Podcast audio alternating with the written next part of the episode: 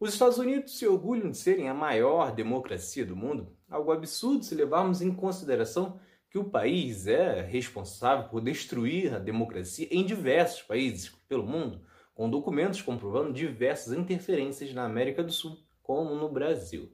Só que a eleição lá agora, em 2020, escancarou como os Estados Unidos têm dificuldades até mesmo com a democracia interna. É Pilatos lá na Bíblia quem diz também faleceu por ter pescoço o infeliz autor da guilhotina de Paris. Na eleição norte-americana é preciso ter 270 delegados dos 538 em disputa. Cada estado tem um número de delegados de acordo com a população. O problema é que basta você ter a maioria naquele estado para levar todos os delegados, o que faz com que muitos votos sejam descartados. Não é à toa que em duas das últimas seis eleições, quem foi o mais votado nos Estados Unidos não foi eleito. Isso acontece porque o estado da Califórnia, por exemplo, tem 55 delegados e, portanto, se um candidato lá ganhar com 50,1%, ele faz mais pontos do que o candidato que tiver 100% nos 15 estados menores. O sistema foi criado por causa da dificuldade de comunicação em todo o país no século XVIII se manteve assim porque agradava principalmente ao sul escravocrata. Porque, embora os escravos não pudessem votar, eles contavam para as estatísticas da população, o que resultava em um número maior de delegados nos estados. Não é à toa que a maioria dos primeiros presidentes dos Estados Unidos eram escravocratas. E exatamente esse passado escravocrata e o presente racista, o maior sinal de que os Estados Unidos estão longe de serem democráticos. O país até permitiu os votos dos homens negros em 1870, após a abolição, porém isso ficou apenas no papel. Isso porque os responsáveis locais por emitir a autorização dos direitos de voto praticavam políticas discriminatórias e recusavam a permissão que os negros votassem.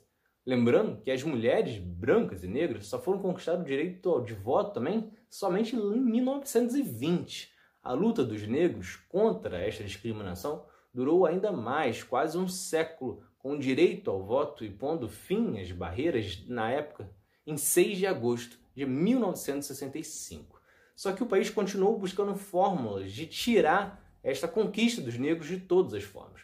Os cidadãos negros representam 13% da população dos Estados Unidos.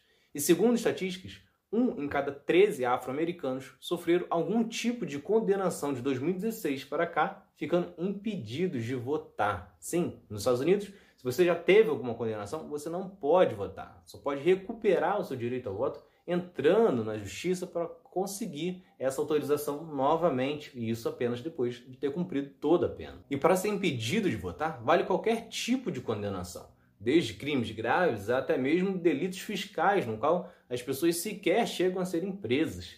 Só que o problema não é exclusivo dos últimos quatro anos.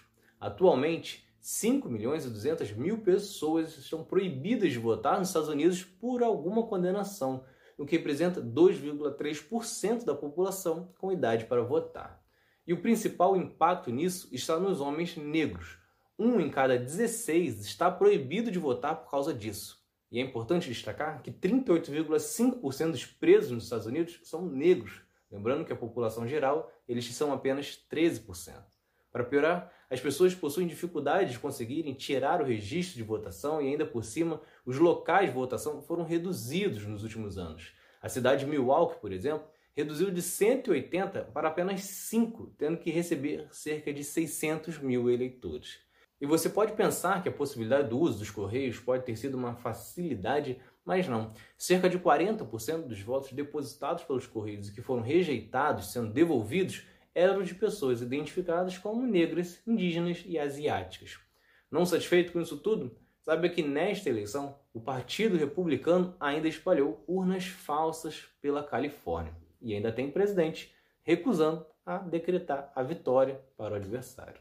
Então é isso. Se vocês gostaram, se inscrevam, ativem as notificações e continuem acompanhando. Tem mais outro lado da história por aí. Valeu!